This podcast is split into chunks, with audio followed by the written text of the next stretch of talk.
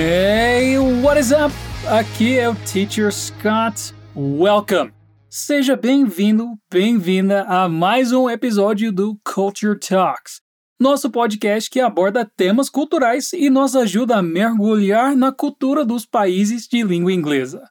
Hoje nós vamos falar sobre a Seneca Village, o bairro esquecido do Central Park e vamos treinar nossos ouvidos e nosso vocabulário através de um quiz sobre o assunto. Mas antes da gente começar, não esquece que você pode acompanhar muitos outros conteúdos no nosso Spotify e nas outras plataformas, como no nosso Instagram, arroba inglês, ou até no nosso portal em fluencytv.com. But now, let's dive into Seneca Village's history and start with a little overview about Central Park, shall we? A maioria das pessoas conhece o Central Park somente como uma enorme área verde na ilha de Manhattan, bem no coração de New York. It is the most visited urban park in the United States, with an estimated 42 million visitors annually. Mas é muita gente visitando, não é mesmo? It is also the most filmed location in the world, having been the chosen background for more than 200 movies and an indefinite number of TV show episodes. Famous movies filmed in Central Park include When Harry Met Sally, Ghostbusters and The Avengers. Então eu tenho certeza que você já reconheceu o Central Park em vários filmes por aí. Mas você já ouviu falar de Seneca Village? Probably not, right? Pouca gente conhece a verdadeira história nada glamurosa da construção do Central Park. Hoje eu vou usar trechos do excelente documentário chamado The Lost Neighborhood Under New York's Central Park, ou O Bairro Perdido Embaixo do Central Park de Nova York, que pode ser encontrado no canal Vox no YouTube, para te apresentar a história de Seneca Village. Then, I'm going to ask you some questions so you can really use this as an effective listening exercise. Are you ready? Ok, vamos começar com por que a população da região sul de Manhattan se dividiu e Seneca Village se formou. That's because in New York, slavery wasn't abolished all at once. Instead, it was ended over about 30 years. And as more free black people joined the workforce, racial tensions rose. That tension led to violence, and lower Manhattan became increasingly dangerous for free black people.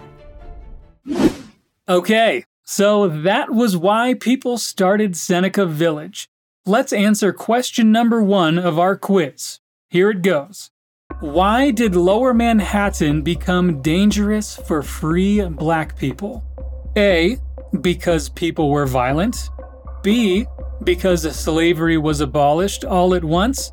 Or C, because black people were joining the workforce?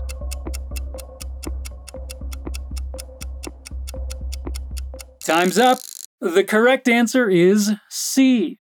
Algumas pessoas da elite branca de New York estavam infelizes com o fato de ex-escravos agora serem livres e trabalharem como iguais. Sendo assim, a parte sul de Manhattan logo se tornou um ambiente muito hostil para essas famílias. Now, let's listen to how Seneca Village was formed and gear up for the next question of our quiz.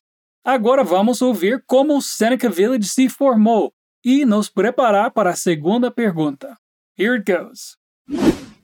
Then, in 1825, plots of land started to go up for sale here, uptown. It was a way out. A black man named Andrew Williams decided to buy three lots. After Williams, more lots filled up with black families and churches. And it was here, between 82nd and 89th Street, that the community of Seneca Village was born. Okay, did you get everything? Time for question number two What was being sold in uptown Manhattan? Was it A. Plots of land, B. Three plots of land, or C. Land to build churches?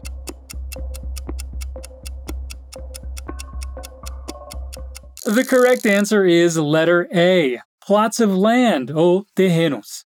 A maioria da população morava no sul de Manhattan, e esses terrenos que estavam sendo vendidos no norte eram uma maneira de se libertar da tensão racial e formar uma comunidade segura, que acabou abrigando não somente a comunidade negra, mas também a comunidade imigrante de New York. Today, it is known that the Seneca Village thrived. Hoje em dia, é de conhecimento geral que Seneca Village prosperou. Em 30 anos, Seneca Village passou a ter mais de 300 habitantes, dezenas de igrejas e uma escola.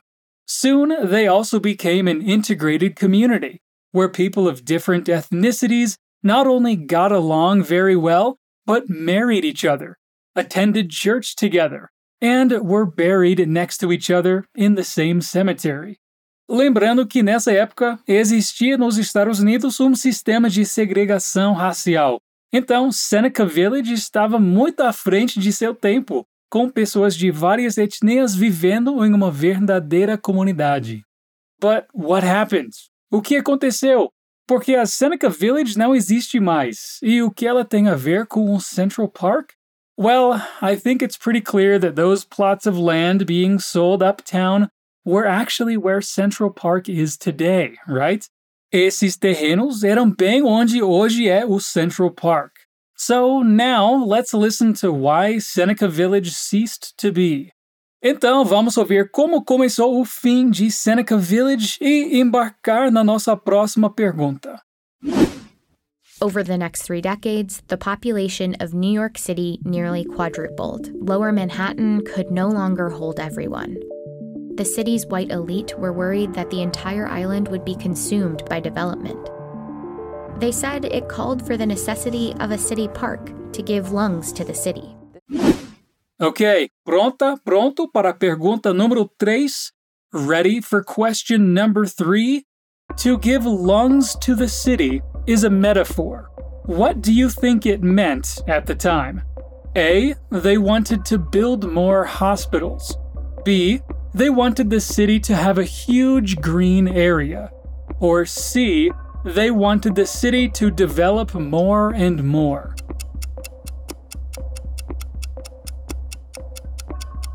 The correct answer is letter B. The white elite wanted the city to have a huge green area, like the Champs Elysees in Paris or the Kensington Park in London. E adivinha o que essa necessidade de uma área verde tinha a ver com a Seneca Village? Em 1853, New York separou 750 hectares de terra para a construção do primeiro grande parque público dos Estados Unidos, incluindo nesse plano todos os lotes da Seneca Village e mais milhares de outros terrenos, onde viviam aproximadamente 1.600 pessoas que seriam simplesmente desapropriadas. Mas e qual foi a estratégia para tirar tanta gente de suas próprias casas? Let's hear it in this next excerpt. Open up your ears and get ready. In order to facilitate the park's development, the city's newspapers started to downplay who really lived there. They uh, really described these people as living in shanties and shacks. People of the base cultures were living off the land. Okay, there was a lot of different words there, mas sempre tente pegar o contexto do que está sendo dito em vez de se focar em palavras soltas, ok?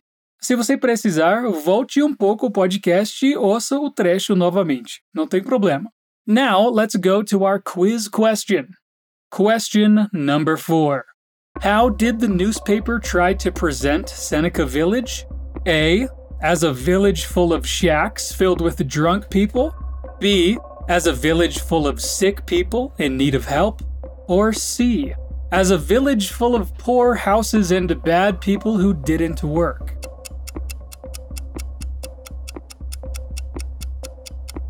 The correct answer is C, which is actually a whole lot of lies.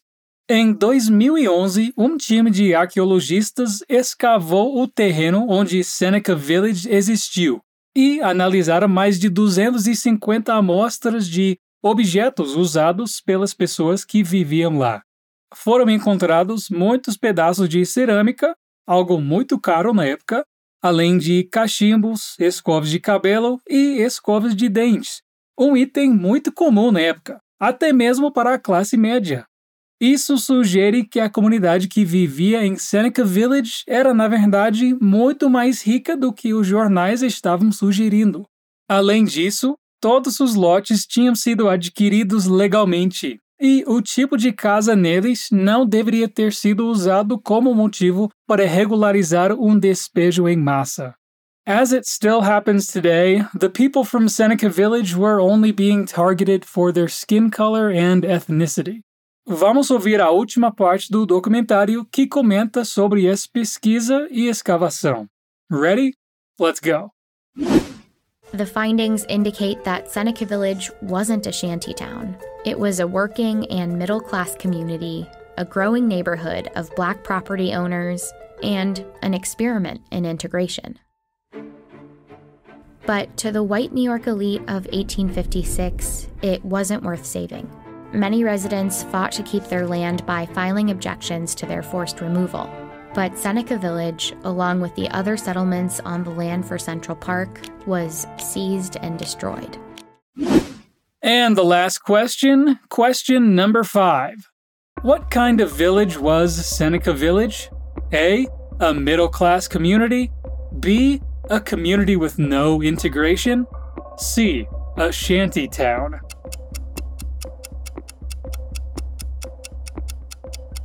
And the answer to our last question is A. Seneca Village era uma comunidade de classe média que foi dizimada pela elite branca da época. Muitos moradores tentaram manter suas casas e terrenos, mas perderam tudo mesmo assim. No lugar de todas essas casas, New York construiu o Central Park, com todos seus caminhos cheios de árvores e man-made lakes, lagos não naturais feitos pelo homem.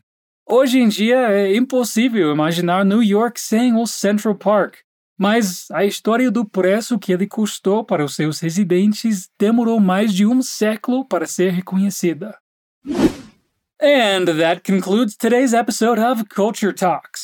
Eu espero que você tenha gostado e aprendido um pouco mais sobre a história do Central Park e Seneca Village, além de treinar muito o seu listening. Well, I'll see you later and happy studying. Peace out.